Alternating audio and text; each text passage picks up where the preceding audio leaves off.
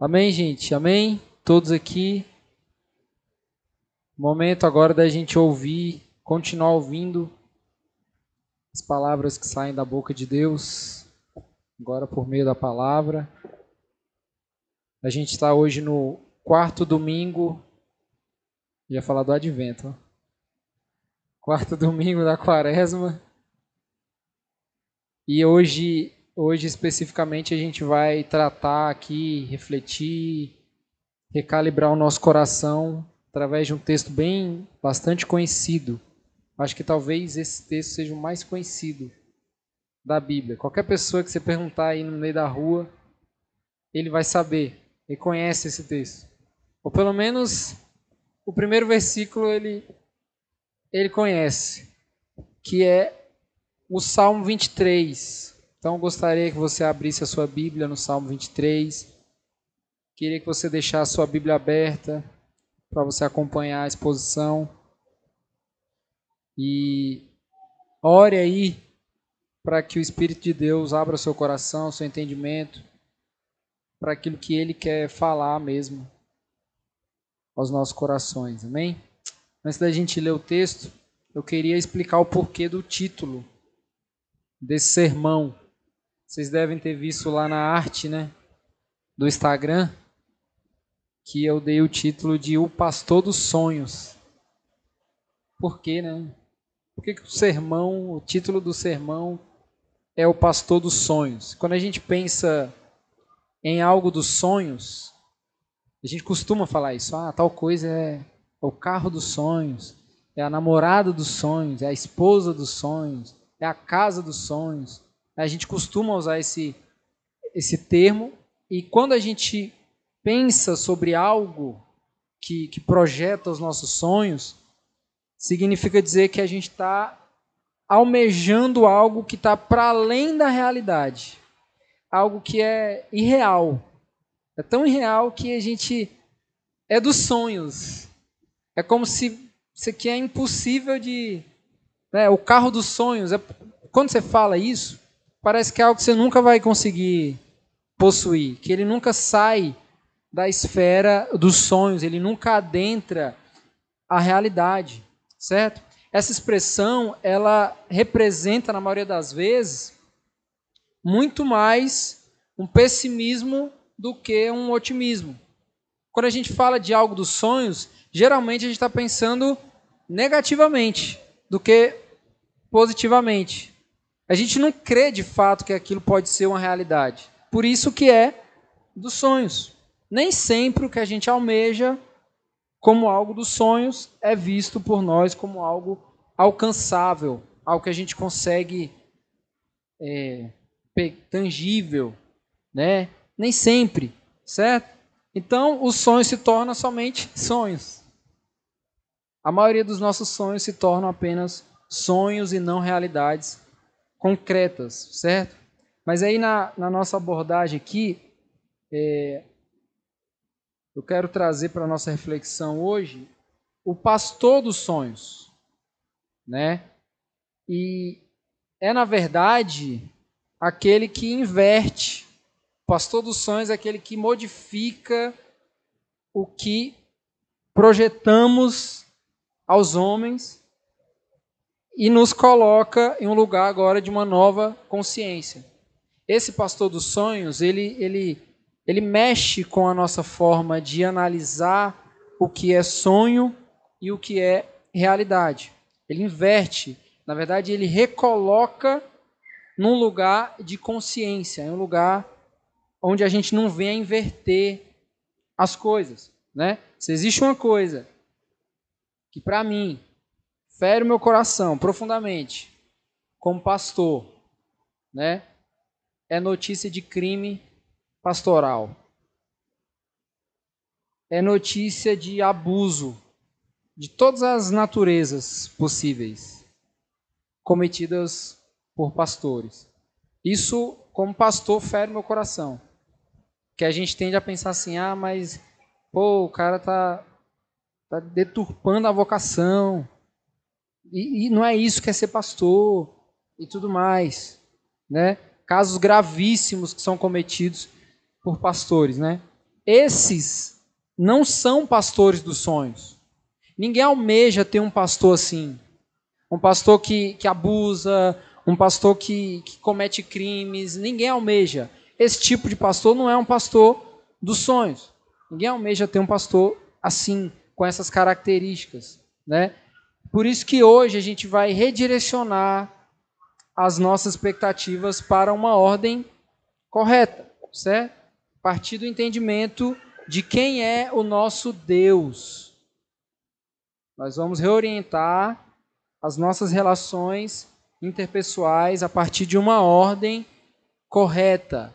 A gente sempre tem que analisar a realidade a partir de uma ordem correta. Se a gente inverte essa ordem, a gente prejudica, certo? Então, o foco aqui da nossa reflexão hoje é o pastor dos sonhos, que é, na verdade, o pastor da realidade.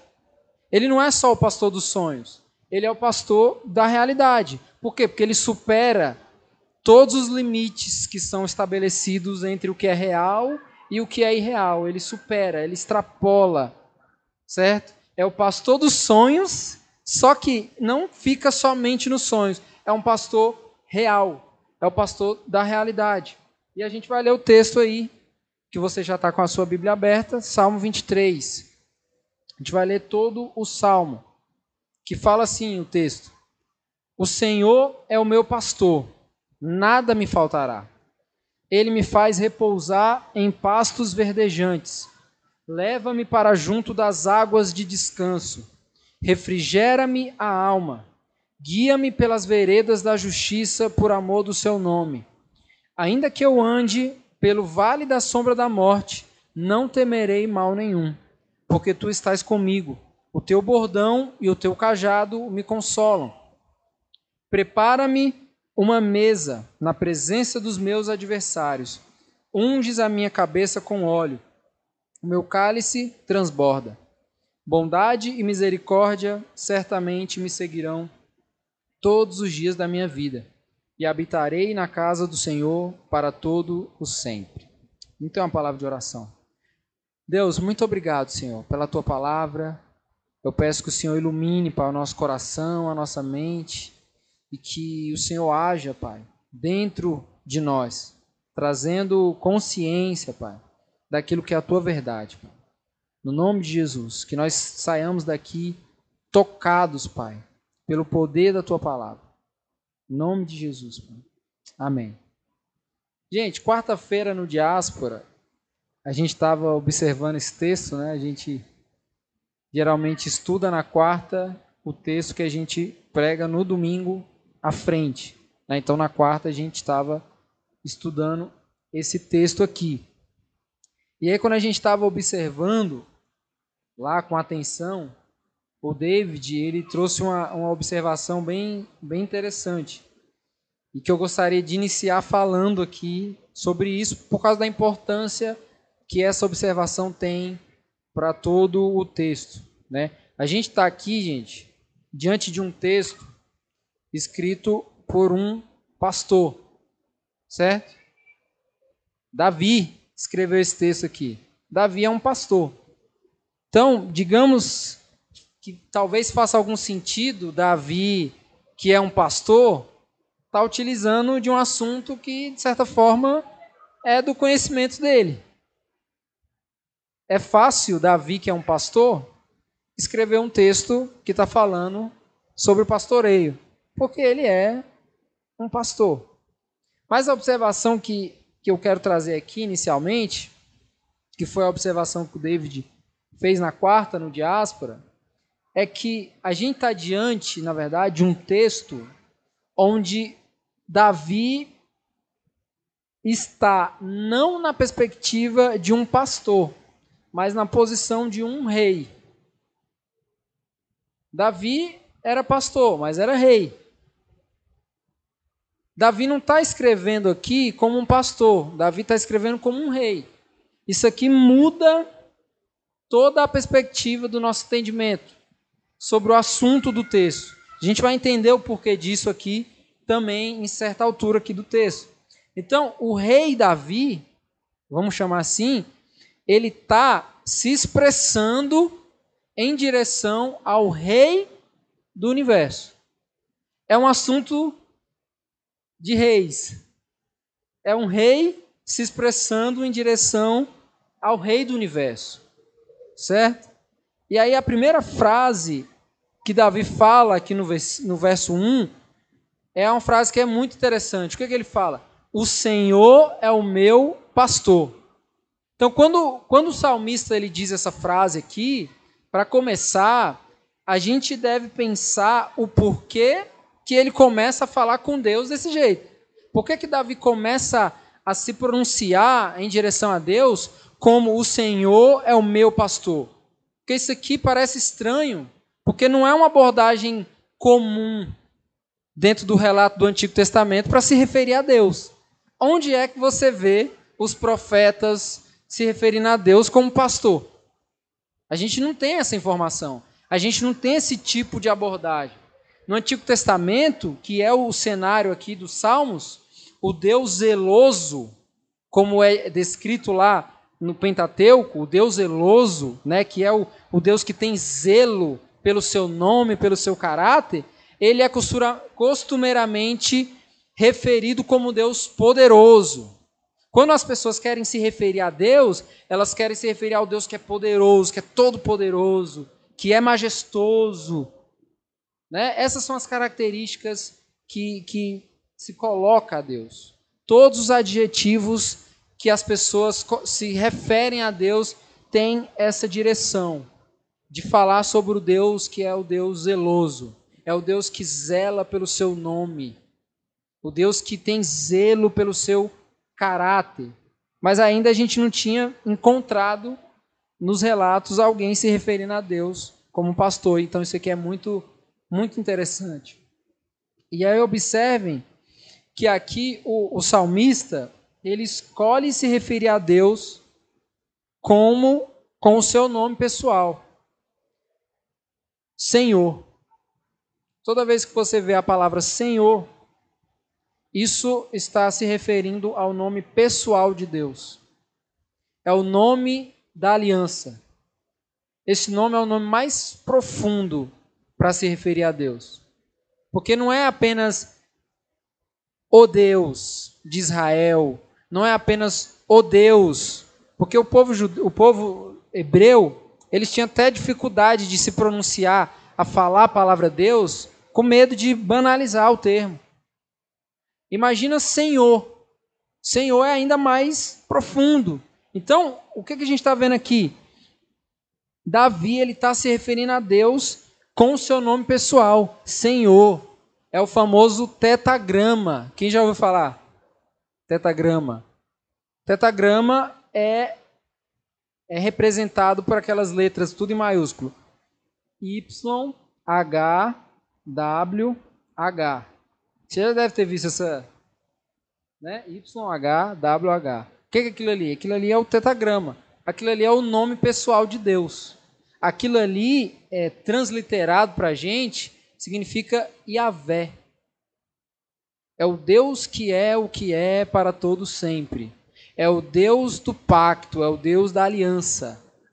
Essa, esse é o nome de Deus. Esse é o nome poderoso de Deus. Você percebe que Davi começa a sua frase falando o Senhor. Ou seja, um rei está se referindo ao rei do universo como o Senhor. Ele não está se colocando diante de uma pessoa qualquer. Ele está se colocando diante do Deus que é o que é para todo sempre.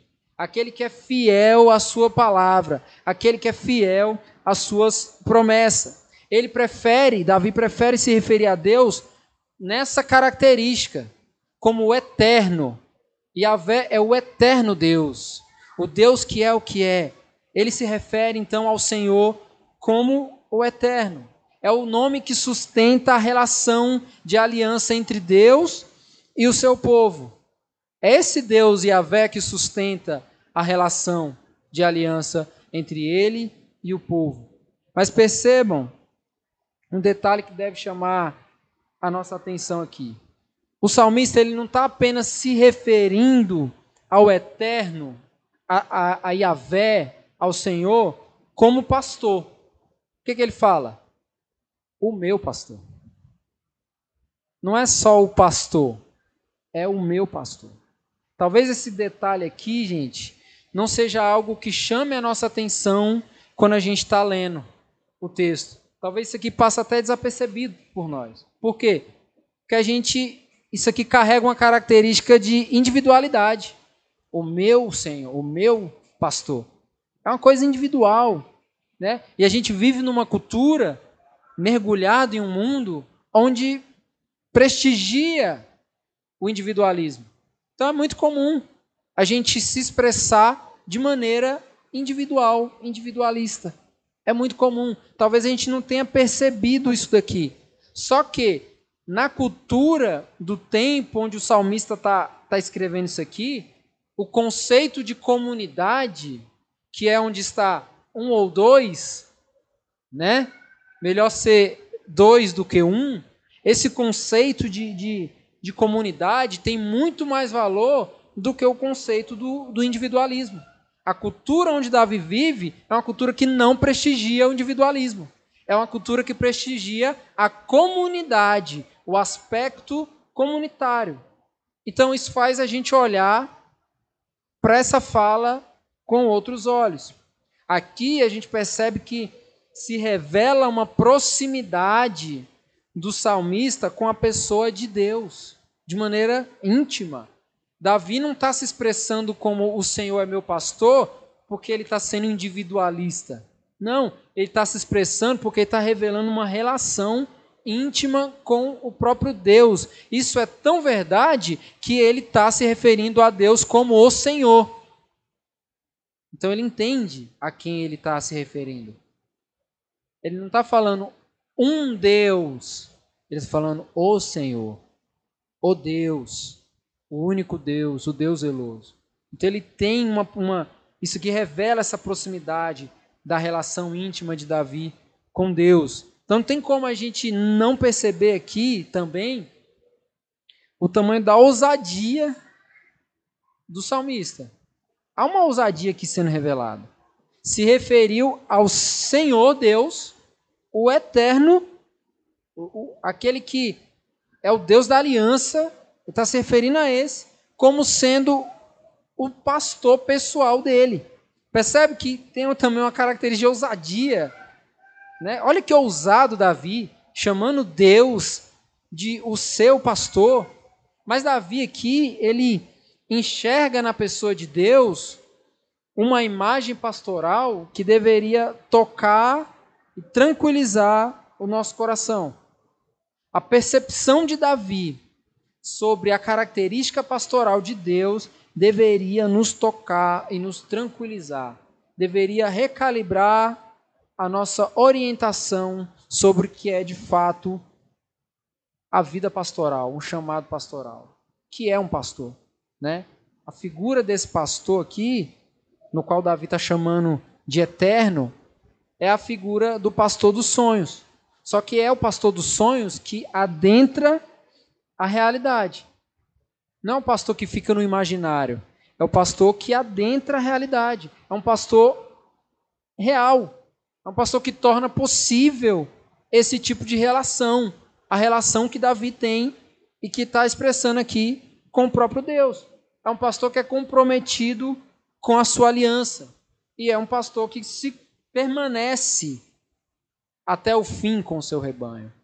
Daí a gente já começa a perceber características centrais do que é um pastor. Um pastor que é fiel à sua aliança, um pastor que permanece até o fim com o seu rebanho. Esse é o nosso Deus. É um pastor no qual as ovelhas dependem totalmente dele, para serem alimentadas, para beberem água, só que não é qualquer água, é água que sacia, né, que mata ali a sede. É um pastor que sustenta com proteção quando vem os lobos, quando vem os animais ferozes, para tentar pegar as ovelhas. É um pastor que é protetor. Esse é o pastor que Davi está apontando aqui. Esse é o pastor. Então, Davi está se referindo ao pastor do povo que foi aliançado a ele pela promessa. Deus tem uma promessa com o seu povo. Essas promessas, elas não podem ser quebradas. E Deus não pode deixar de cumprir as suas promessas. Então é sobre esse pastor que Davi está se referindo como meu pastor. Não é uma projeção humana que Davi está fazendo. Percebe? Davi está se referindo a Deus como pastor porque ele está reconhecendo em Deus o que é um pastor. E não olhando para os pastores do seu tempo e voltando a atenção para Deus. Ele não está projetando dessa forma. Ele está fazendo o caminho correto. Por isso que ele chama Deus de meu pastor.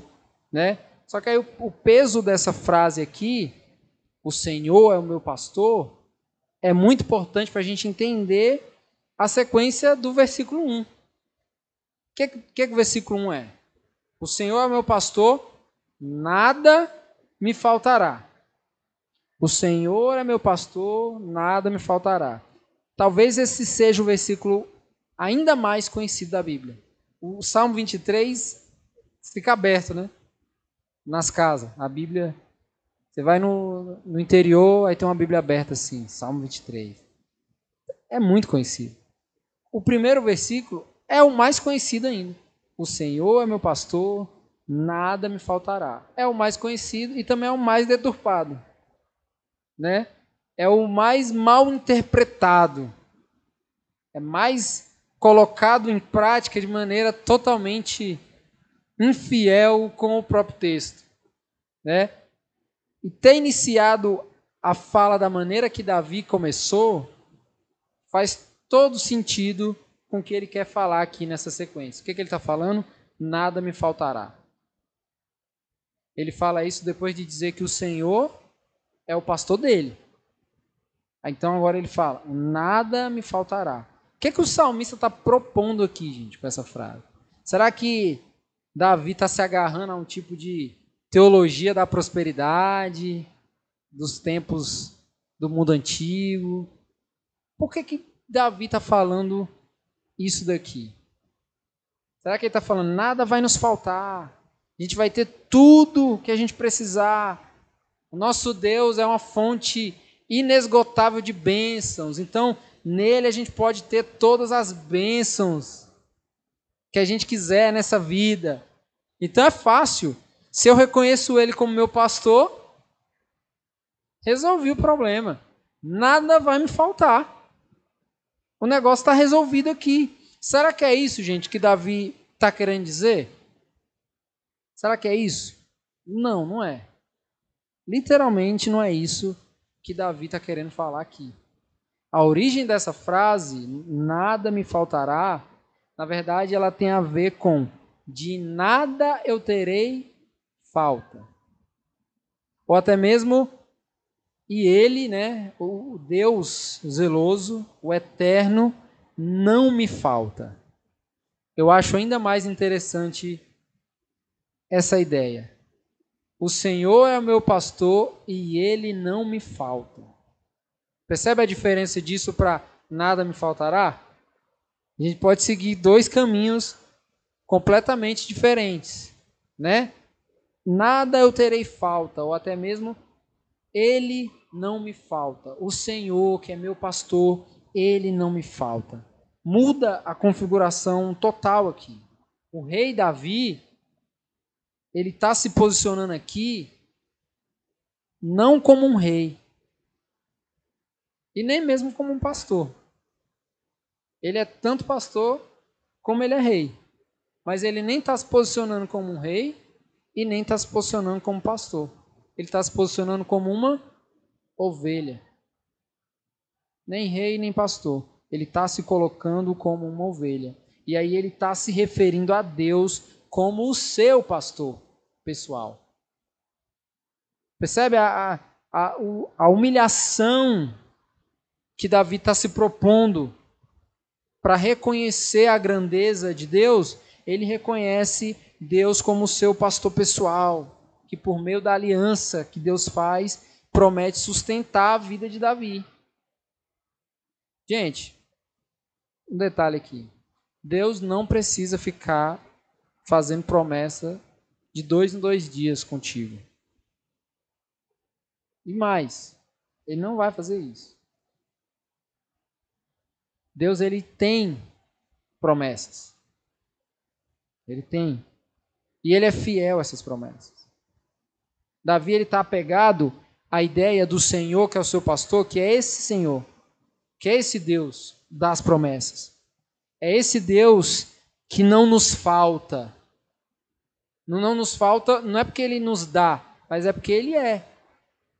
Toda vez que a gente fala assim, vamos agradecer a Deus pelo que ele faz por nós. É legal o nosso senso de gratidão. Mas primeiro a gente deve agradecer pelo que ele é. Porque ele só faz por nós porque é. Por isso que ele faz por nós. Então, primeiro é a exaltação. Davi está reconhecendo isso aqui. Quando estamos sobre os cuidados desse pastor, sobre o seu pastoreio, de nada nós teremos falta. Muda totalmente. Quando o Senhor é o meu pastor, de nada eu tenho falta. Porque ele não me falta. Nem no, no dia mal, nem no dia massa. Ele não me falta. Isso não é uma garantia para uma vida perfeita. É uma garantia de uma presença permanente do pastor, do seu Deus, contigo.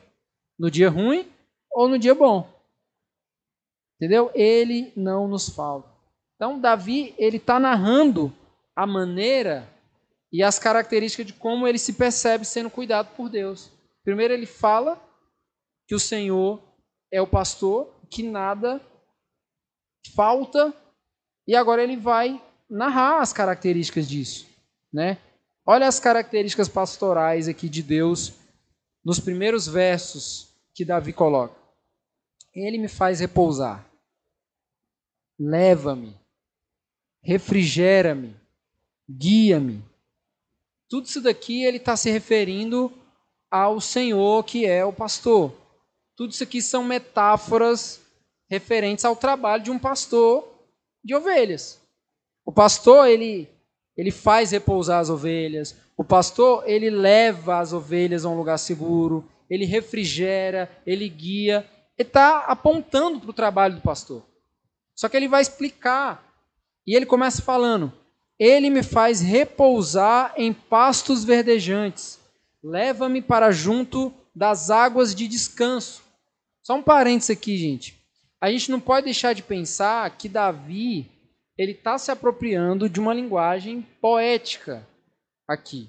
Ele está fazendo poesia. Enquanto ele adora a Deus, clama ao Senhor, ele está fazendo uma poesia. E a gente não pode também deixar de pensar que ele está usando das características de um pastor de ovelhas do seu tempo. Um pastor real, de ovelhas reais, que não é gente, que é ovelha, bicho, animal. Ele está usando dessas características para falar da maneira como Deus pastoreia e conduz a sua própria vida. Ele usa o exemplo para apontar para a realidade da sua própria vida. E aí ele vem falar dos detalhes desse cuidado. Pastos verdejantes ele cita aqui pastos verdejantes. Isso aqui, gente, em um contexto desértico, que é o contexto ali de Davi, gente, é a expressão da graça de Deus. Imagina pastos verdejantes em regiões desérticas. O que, que é isso? Graça de Deus, favor de Deus, cuidado de Deus, pastos verdejantes. Não é sempre que nesse o clima geográfico, nesse contexto aí do mundo antigo, proporciona verdes pastagens. Isso é cuidado de Deus. Isso é provisão de Deus. Davi está dizendo que o seu pastor, o eterno, conduz a sua vida, lhe proporcionando repouso junto às águas de descanso. Olha que maravilha que Davi está falando aqui. E água de descanso aqui simboliza o repouso não só do corpo físico. Não é quando a gente pensa em água de descanso, a gente já se imagina boiando, né? Ah, que maravilha. Um dia, um dia quente como hoje, aqui em Curitiba, águas de descanso. A gente, caraca, que maravilha, né? Só que aqui, águas de descanso simboliza toda a estrutura da vida. Uma vida em descanso. Não é só o corpo físico. Que Deus está dando aqui a Davi é a oportunidade de se encontrar em graça no lugar onde há ausência de todo cansaço, ausência de toda perturbação. Não é só o cansaço do corpo. Não é, Davi? Vem cá que você está muito cansado, cara. Você está correndo muito, você está trabalhando demais. Vem cá para você descansar. Não. Deus ele está dando uma oportunidade maravilhosa e graciosa de Davi se encontrar em um lugar, em uma realidade, onde há, onde há ausência de todo, todo tipo de cansaço. Nesse lugar não há cansaço, não há presença de cansaço, não há presença de perturbação. É um lugar de descanso, águas de descanso. Então, o pastor das nossas vidas, que é o pastor de Davi, o mesmo, porque nós somos irmãos, é aquele que nos cuida com amor gracioso. Gente, graça não é aquilo que Deus faz por nós que a gente queria muito. Graça é aquilo que Deus faz por nós que a gente nem imagina. Que você surpreende. A partir do momento que você não se surpreender com a graça, você está tendo uma, uma, uma expectativa errada de Deus. Porque o que Deus faz como ato gracioso na minha na sua vida, não é tipo assim, você responder assim, oh Deus, obrigado, eu pedi tanto. Pedi tanto, o Senhor me, me respondeu, o Senhor me deu, o Senhor foi fiel. Não, a graça ela, ela, ela extrapola a nossa consciência. Ela constrange. A graça é constrangedora. Talvez Davi não esperava pastos verdejantes. Talvez não. Tudo que um pastor de ovelhas quer é pastos verdejantes. Por quê? Ajuda o seu trabalho. Ajuda. Só que é difícil. Não é sempre que tem. São épocas. São, são estações. Entendeu? Então aqui é um ato de graça de Deus. E aí olha o que o verso 3 fala. Refrigera minha alma, guia-me pelas veredas da justiça por amor do seu nome. Mais uma vez, refrigera-me a alma, Guia-me pelas veredas da justiça por amor do seu nome.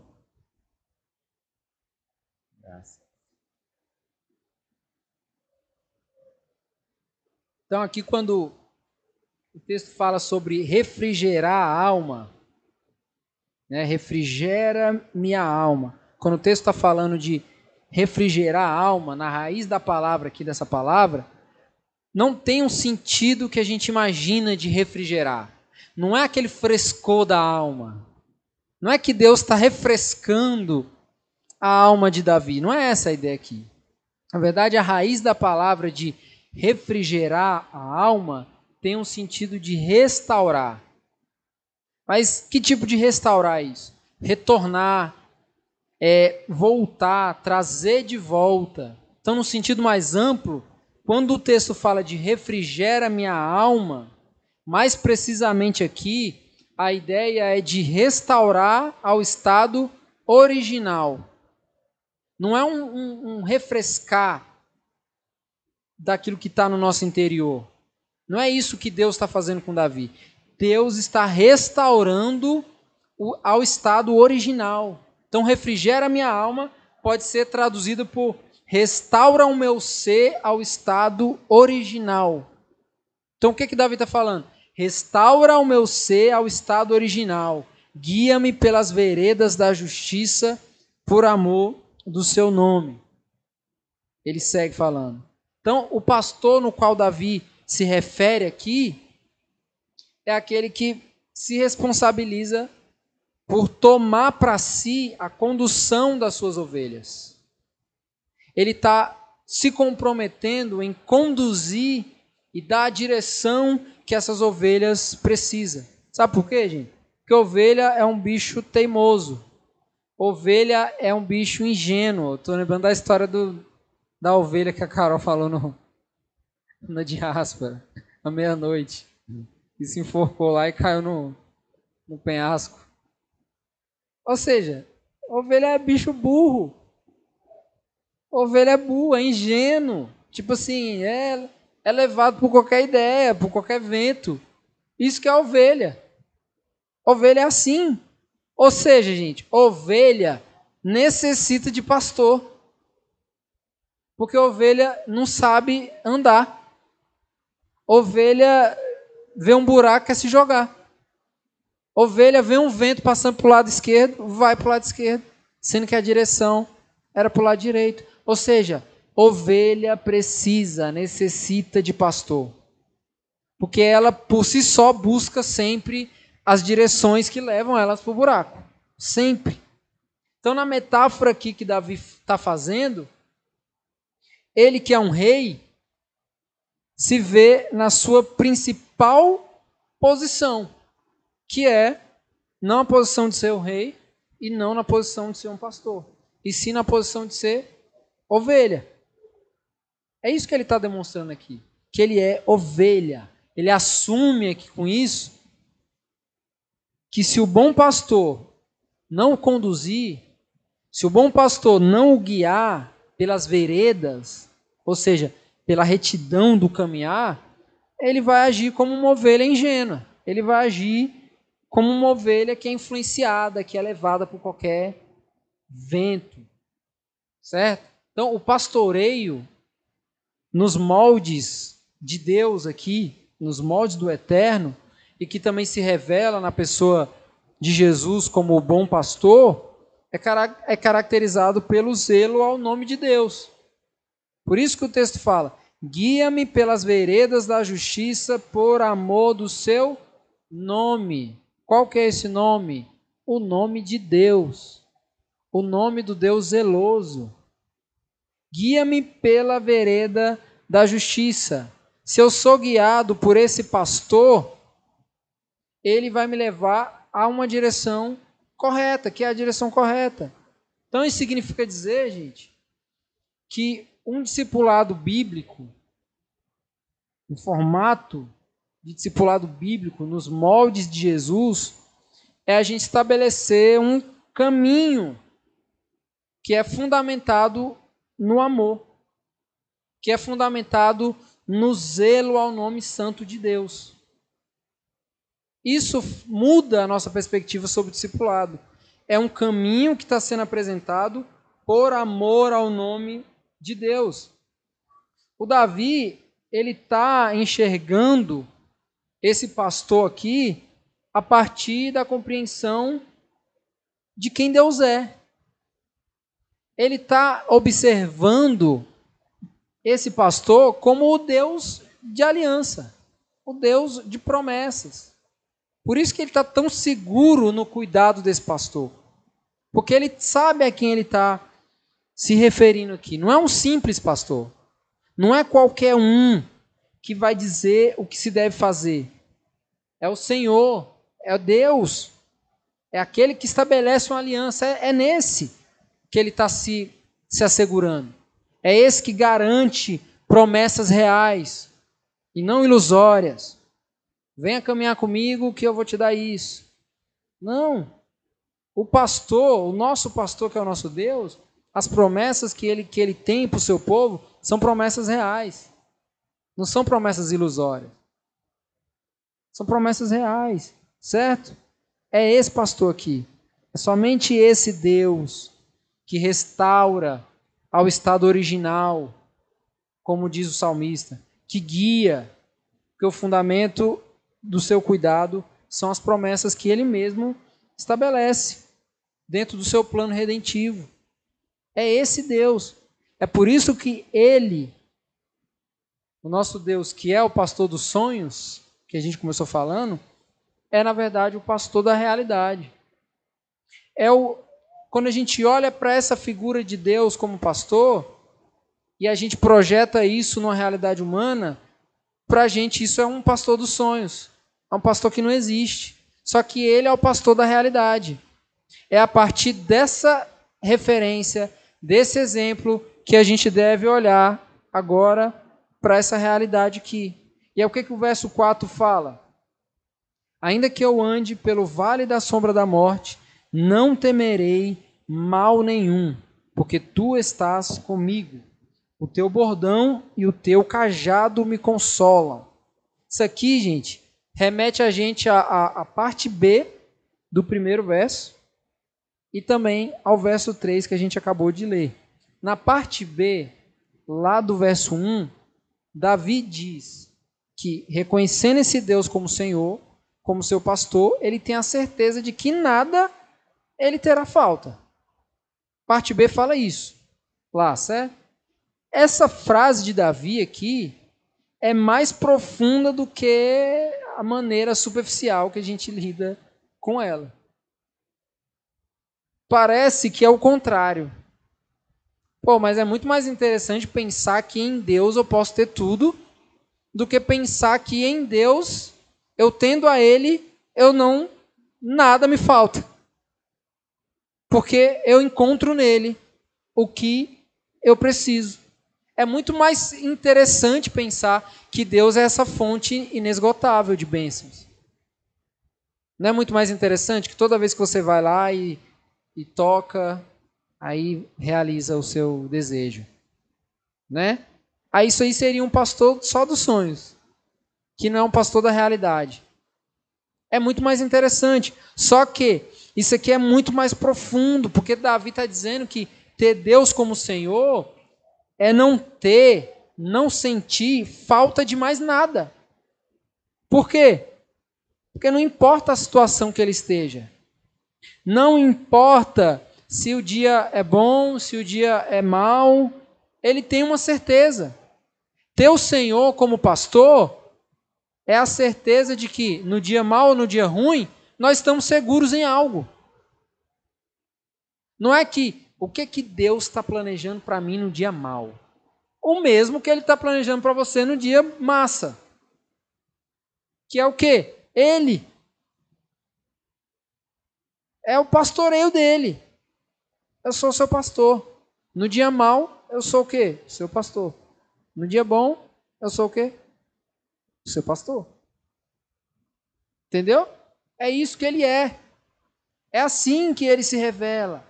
No dia mau, no dia ruim, a gente tem que ter uma certeza. Ele é o mesmo.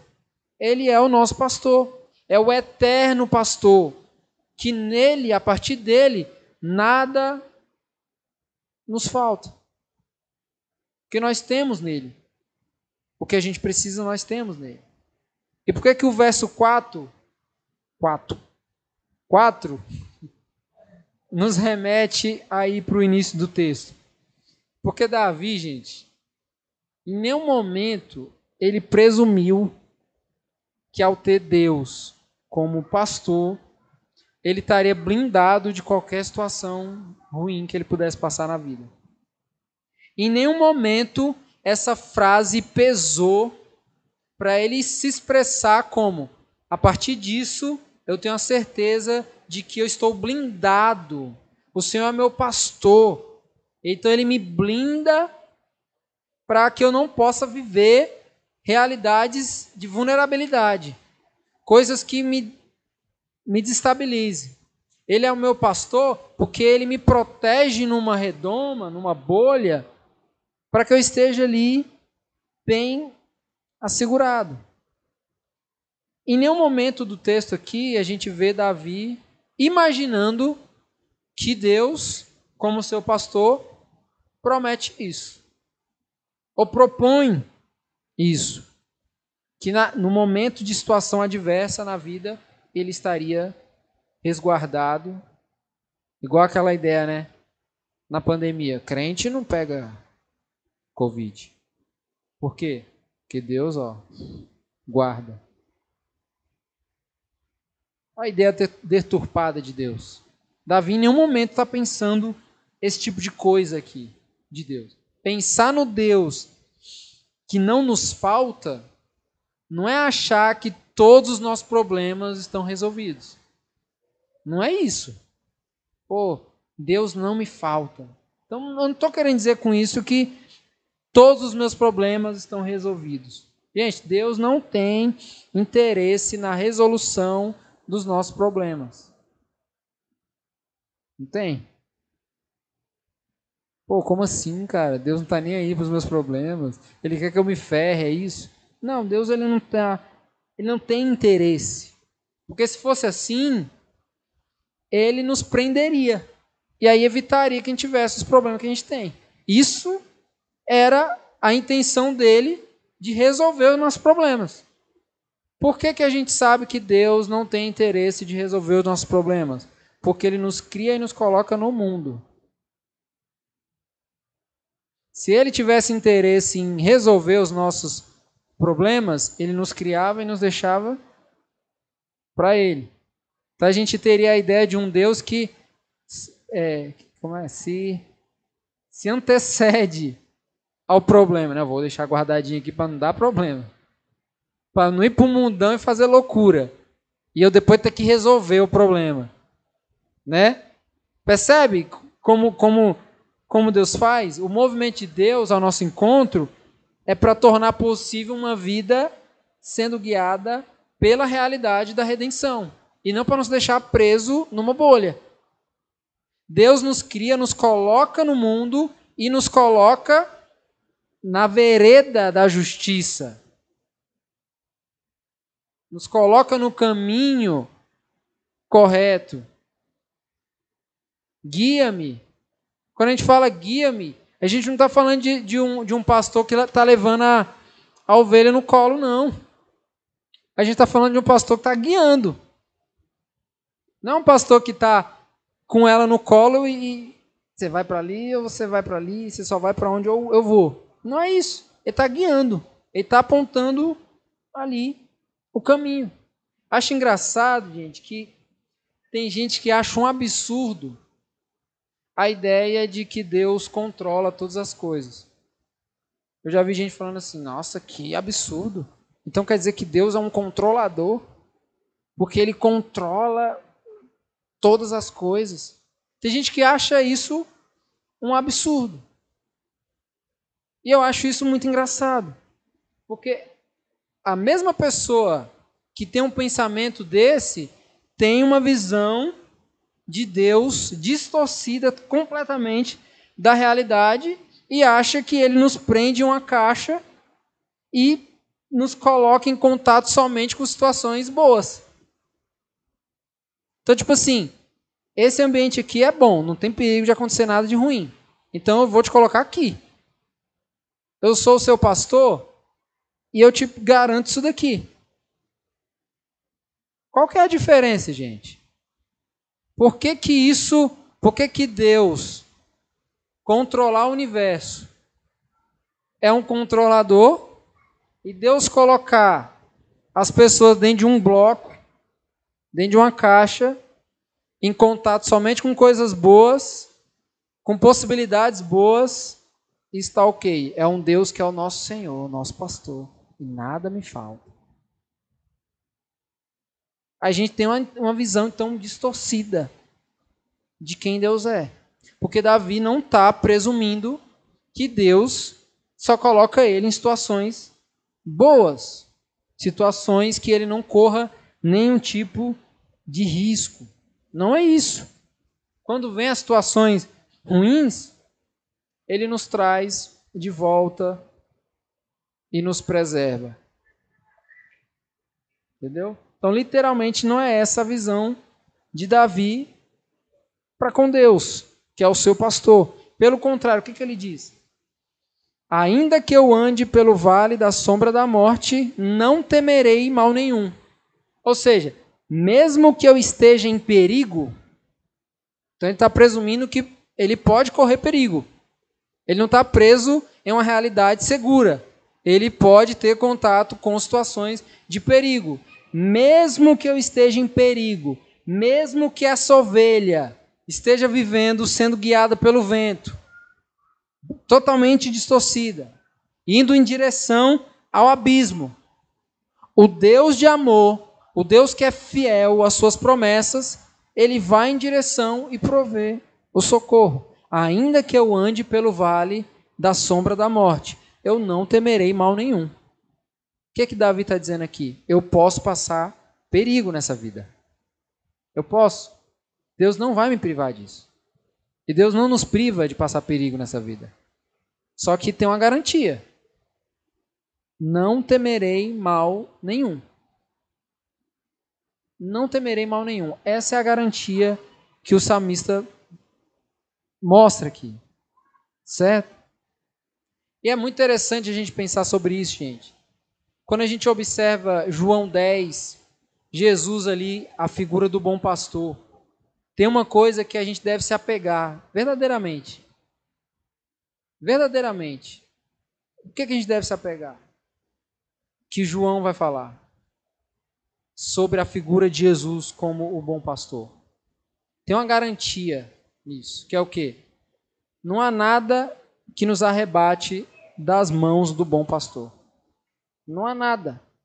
Não existe situação nenhuma no mundo, seja ela boa ou má, que nos roube da realidade que pertencemos a um Deus de amor.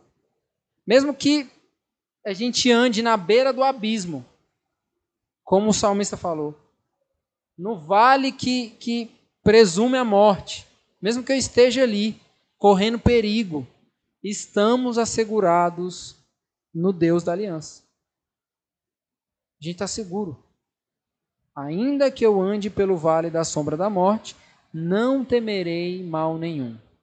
Posso até passar por situações adversas na vida, mas há uma garantia de Deus, de, de conforto e de pro, proteção, certo? Então tem gente que fala assim: ah, eu passei por essa situação difícil e parece que eu passei por isso porque Deus não estava comigo. Onde estava Deus quando eu passei por isso? Deus só tá quando foi massa, né? Quando foi tudo bem, Deus estava ali presente. Mas numa situação difícil, aí as pessoas se questionam, mas eu passei por isso porque Deus não estava comigo. Qual é a verdade que a gente tem aqui no texto? Não temerei mal algum. Qual é a sequência do texto? Porque tu estás comigo. Ele está ele tá, ele tá presumindo que pode passar pelo vale da sombra da morte. O que ele não pode achar é que Deus não está com ele. E mais, ele tem a garantia de que não vai lhe passar nada de mal. Por quê? Porque Deus está com ele. E aí, na parte final do, do verso 4, o texto diz: O teu bordão e o teu cajado me consolam. Então, Davi ele, ele, ele acaba se apropriando de uma linguagem comum, principalmente aqui para a metáfora que ele está usando. Ele fala de o teu bordão e o teu cajado me consolam. O bordão, gente, e o cajado são objetos muito comuns em Israel. Eram comuns. E também são objetos comuns no trabalho de um pastor. Ele está falando de uma realidade que, que é comum para ali onde ele está. Um pastor de ovelhas, ele sempre tem um bordão. Ele sempre tem um cajado na mão. Ele sempre tem. Porque os dois objetos, esses dois objetos, são sinônimos tanto de provisão do pastor como do cuidado. O que é o bordão? Bordão é uma espécie de bastão. Né? Bordão é esse daí, que é o mesmo objeto que Moisés feriu, né? Como foi o texto da semana passada, feriu é, a rocha, mandou, feriu a terra e se, se abriu o mar, e que Deus mandou ferir a rocha que ia sair água ali. É o mesmo bastão que ele abriu para que ele tocou para abrir o mar vermelho, certo? Detalhe: o bordão era um objeto que simbolizava a autoridade. É esse bastão, né, que serve ali para o pastor, é importante na figura do pastor e que simboliza também autoridade. Um pastor ele tinha nas mãos um bordão, porque isso ele estava confer, conferindo a ele autoridade sobre as ovelhas. Por isso que ele anda com, com, com, com esse bastão aí, o bordão. Mas aí quando a gente fala de autoridade aqui, gente, principalmente quando a gente está se referindo ao pastor, a gente não pode confundir isso, autoridade, com autoritarismo. Autoridade é uma coisa, autoritarismo é outra. O pastor, ele não tem um bordão na mão para exercer autoritarismo sobre as ovelhas. Ele tem um bastão na mão, um bordão, pelo contrário, né? Porque esse bordão é uma arma contra os animais ferozes. Então a autoridade do pastor é uma autoridade de proteção. Não é uma autoridade de autoritária. Entendeu por que, que ele tem um bastão na mão? Porque isso protege, faz com que ele proteja as ovelhas dos animais ferozes. Essa é a autoridade pastoral. É a que protege as ovelhas dos lobos. É a que protege as ovelhas dos animais ferozes. É por isso, gente, que quando a gente passa isso para o nosso contexto eclesiástico, o pastor ele precisa continuar tendo um bordão nas mãos. Ele precisa continuar tendo esse bastão nas mãos. Só que é diferente. O significado disso é diferente. Por quê?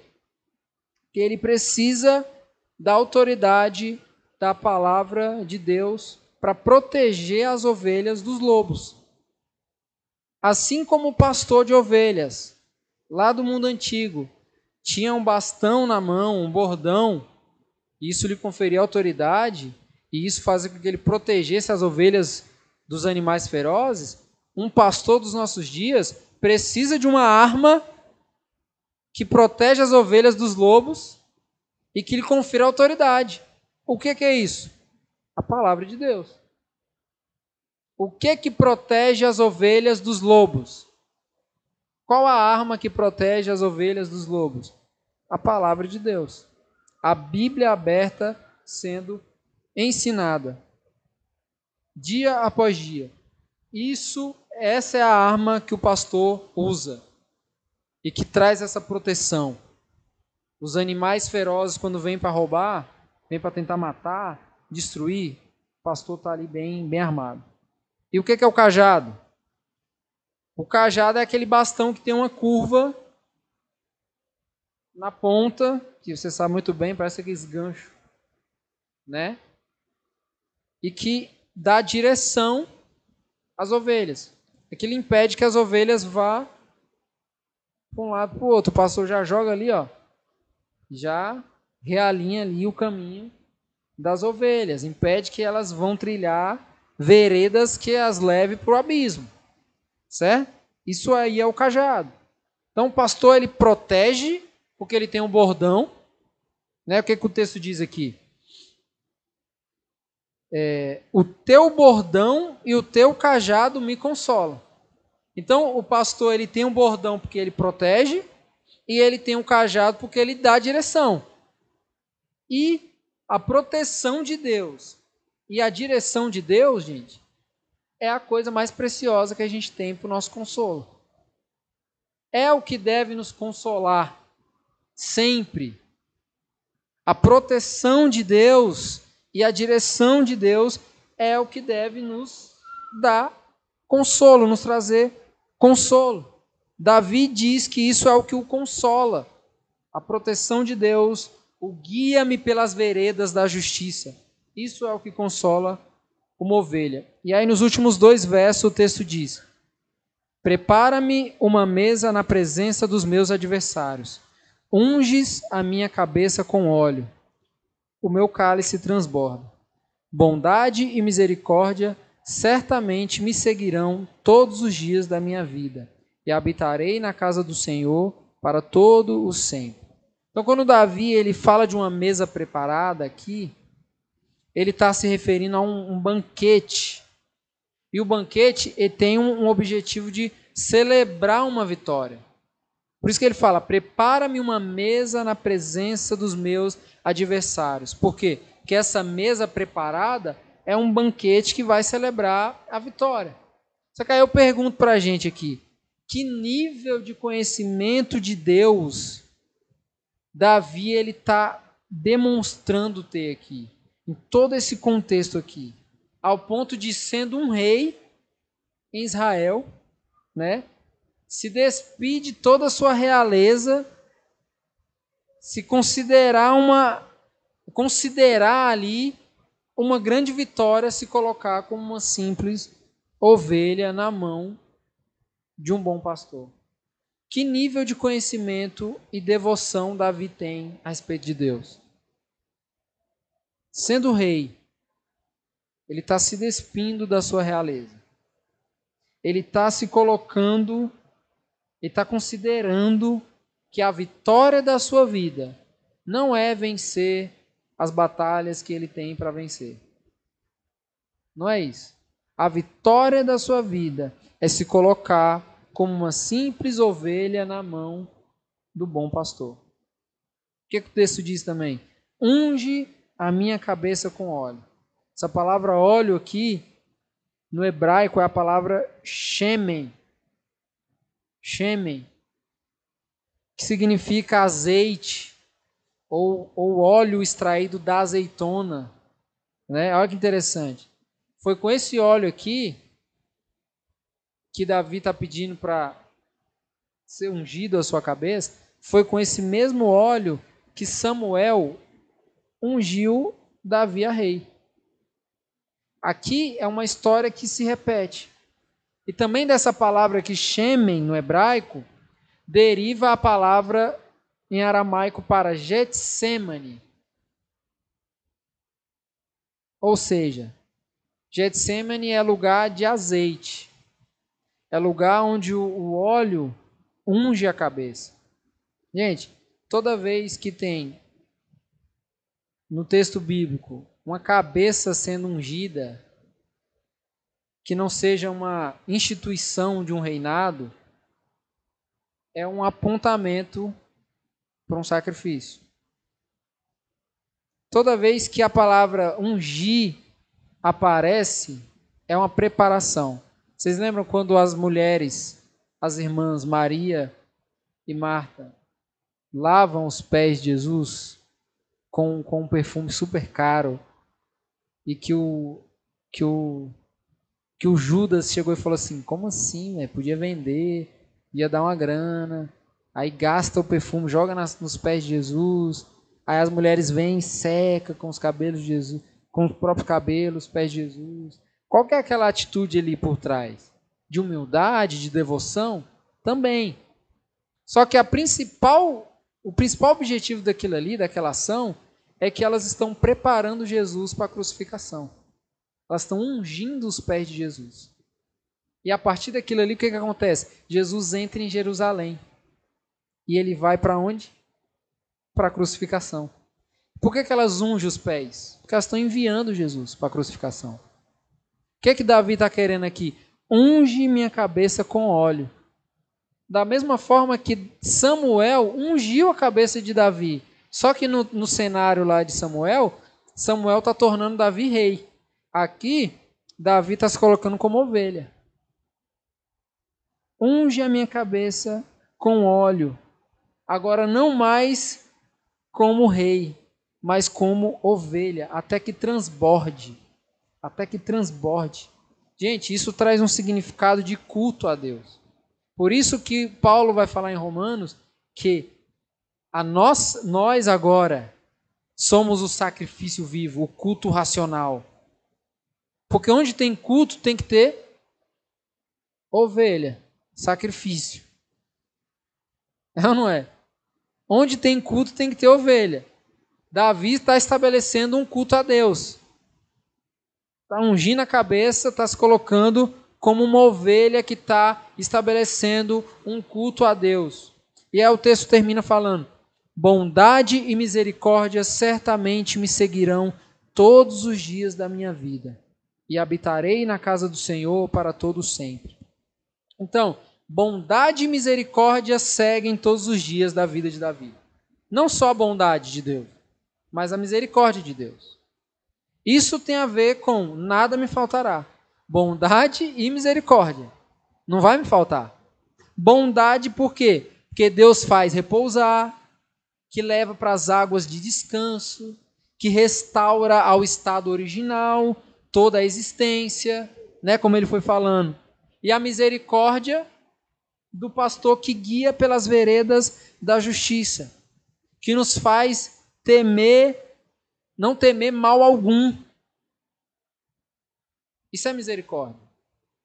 Davi está expressando um Deus que é pastor, que é cheio de bondade e cheio de misericórdia. Por quê? Porque nesse Deus nada nos falta. Nem o que é bom e nem as coisas do dia mal. Só que no dia mal, a gente se encontra, a gente se esbarra na misericórdia dele. Deus não nos coloca em situação de vulnerabilidade para nos deixar ser vencido. Deus nos coloca para que se revele o seu poder. Porque o poder se revela na fraqueza. O poder de Deus se revela na fraqueza. E aí Davi termina o salmo fazendo a menção à primeira frase do verso 1 e habitarei na casa do Senhor. Qual Senhor? O Senhor que é pastor da vida dele. Ele não está falando que vai habitar na, na, no tabernáculo. Ele não está falando que vai habitar na, em algo produzido por um senhor terreno. Ele está dizendo que vai habitar na casa do Senhor, o Deus, o Yahvé, o Deus da aliança, o Deus que sustenta toda a existência, porque é um Deus de aliança. É nesse Senhor, é na casa desse Senhor que ele vai habitar. Então a certeza de Davi é que assim como as ovelhas habitam com seus pastores, ele também habitará com Deus da aliança para todo sempre. Ele vai habitar com Deus para todo sempre. Gente, isso aqui deve nos ensinar uma coisa para a gente finalizar aqui. A gente está no quarto domingo da quaresma. E a gente tem falado que a quaresma é uma jornada de contrição. É um tempo onde a gente está se reconhecendo como pecadores, limitados e que precisamos de um Deus que vai nos encontrar na sua ressurreição da Páscoa em amor e em graça. A gente fala sobre isso. E o que, que Deus quer nos ensinar aqui nesse texto e que tem a ver com esse tempo que a gente vive da quaresma, onde a gente faz uma análise de quem nós somos, onde a gente reconhece os nossos pecados, as nossas fraquezas. O que, que a gente pode aprender dentro do cenário da quaresma observando esse texto? É uma coisa que muitos de nós faz, gente. Observe isso aqui. Para de potencializar o seu pecado. Para de dizer, achar que o seu pecado está em competição com a graça de Deus. E mais, quando você potencializa o seu pecado, você está querendo dizer de alguma forma que ele é capaz, nessa competição com a graça, ele é capaz de vencer. Isso é grave. Isso é grave. Nessa jornada de quaresma, onde a gente está se percebendo cada vez mais a partir do autoexame, que nós somos pecadores, que nós somos frágeis. O que, em que que a gente tem que se apegar aqui? Na ideia de que nós somos pecadores ou na ideia que a graça é superabundante onde há pecado. Gente, é desproporcional a gente equiparar a nossa capacidade de pecar com a obra da graça. É desproporcional. E muitas das vezes a gente faz isso. A gente faz isso. A gente precisa de Deus. A gente precisa desse Senhor, desse pastor, que Davi está descrevendo como aquele que provê tudo na vida dele. Desde a viver num lugar massa, como a passar por momentos de dificuldades e não temer mal nenhum, porque ele está com, com ele. A gente tem que se apegar a esse Deus. E não ficar potencializando o nosso pecado. Você já sabe, você é bom nisso. Não fica querendo, pô, será que você é bom em pecar? Se tem uma coisa que você é bom, que eu sou bom, que nós somos bons, é pecar. A gente precisa ficar tentando potencializar isso, a gente já sabe. A gente tem que olhar para o Deus que é o pastor da nossa alma, que é o pastor da nossa vida, que nos pega, que nos sustenta, que com seu cajado nos consola. Por quê? Porque nos recoloca no caminho. No caminho. Eu sempre gosto de, de dar, fazer a análise da, da coleira, para a gente pensar essa, essa ideia de Deus cuidando da gente enquanto a gente vive no mundo diante de tudo que está no mundo. É como o dono do cachorro segurando o dono pela coleira. Se o dono fica parado, segurando a coleira, o cachorro só pode ir até o limite da, corre... da coleira, vai. Da... É coleira o nome? Da cordinha? É, né? O cachorro, ele só vai... É guia. Eu não sou desse rolê, entendeu? Por isso que eu não sei. O cachorro, ele só pode ir até o limite do guia. Ele não pode ir além. Ele só vai além se o dono andar, der mais passo. É ou não é?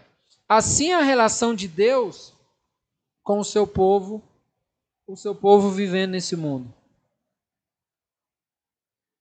Você pode ir até o limite ali, na beira do abismo.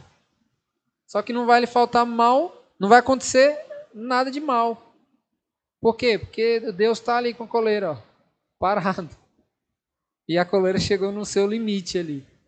Você só pode ir se esse pastor der mais um passo. Só que ele está contigo. O dono do cachorro está com ele. Aí vem outro cachorro, aí late, sei o quê. Fica aquela briguinha, aí o cara fica assim, ó, firme segurando a coleira. Por quê? Porque se ele afrouxar um pouco, os dois se matam. Assim é a relação de Deus com a gente. Não que a gente seja cachorro. Deus nos vê como cachorro. Não mas Deus ele está com a gente enquanto nos guia no mundo, enquanto nos protege no mundo, enquanto a gente vai circulando, indo, fazendo, provando do que é bom e provando do que é ruim, e Ele está ali com a gente. Só que a gente tem a certeza de que, ainda que a gente passe pelo vale da sombra da morte, não temerei mal algum.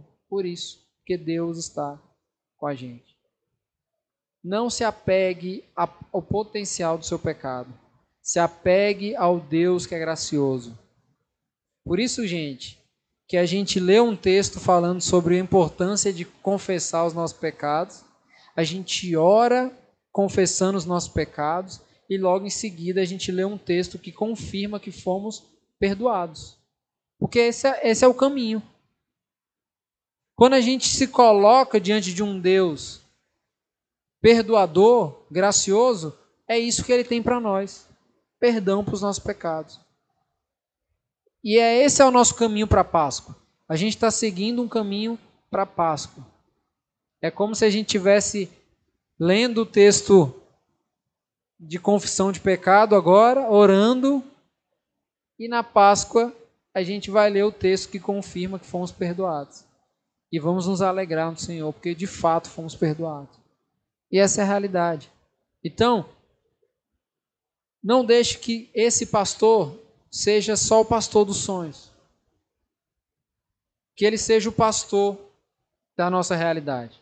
O pastor que tem o cajado, o pastor que tem autoridade, o pastor que se revela, que cuida, que nos protege, que nos ama, que nos livra do mal. É, é nele que a gente tem que se apegar. Amém? Então vamos. Queria que você fizesse sua oração agora. Faça uma oração em particular. Oh Deus, obrigado por nos amar, Pai, de maneira que nós não merecemos, Pai. Obrigado também porque o Senhor não nos ama pelo que nós fazemos, mas sim pelo que o Senhor é. Pela fidelidade do Senhor, as suas promessas, a sua aliança. Muito obrigado, Senhor, porque isso nos assegura uma realidade eterna. Muito obrigado, Senhor, porque o Senhor perdoa os nossos pecados. Que a gente possa, Pai, se apegar no Senhor. Que nós possamos falar que nem o salmista. E eu habitarei na casa do Senhor todos os dias da minha vida. Nessa realidade, Pai, de proteção, nessa realidade, Pai, onde nada pode desestabilizar, Pai, aquilo que o Senhor tem como plano redentivo. Pai. Muito obrigado, Senhor por nos ensinar, por nos amar, por nos conduzir pela vereda da justiça, por amor ao seu nome. Muito obrigado, Senhor. O Senhor nos ensine a sermos pastores uns dos outros, Pai. E que o Senhor nos ensine a sermos ovelhas uns dos outros, Pai. E que a gente possa cuidar uns dos outros. Em nome de Jesus. Te agradeço. Amém.